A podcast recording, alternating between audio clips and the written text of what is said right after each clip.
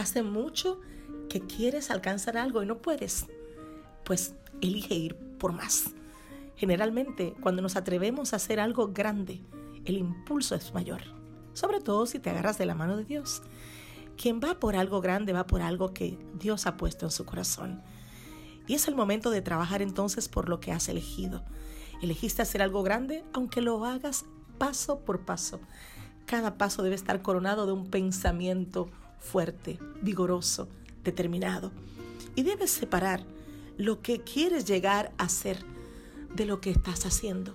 Y en esa brecha poner garra, poner determinación y saber que si Dios está contigo, todo es posible. Anímate. Hoy es un gran día para empezar y mañana es un gran día para seguir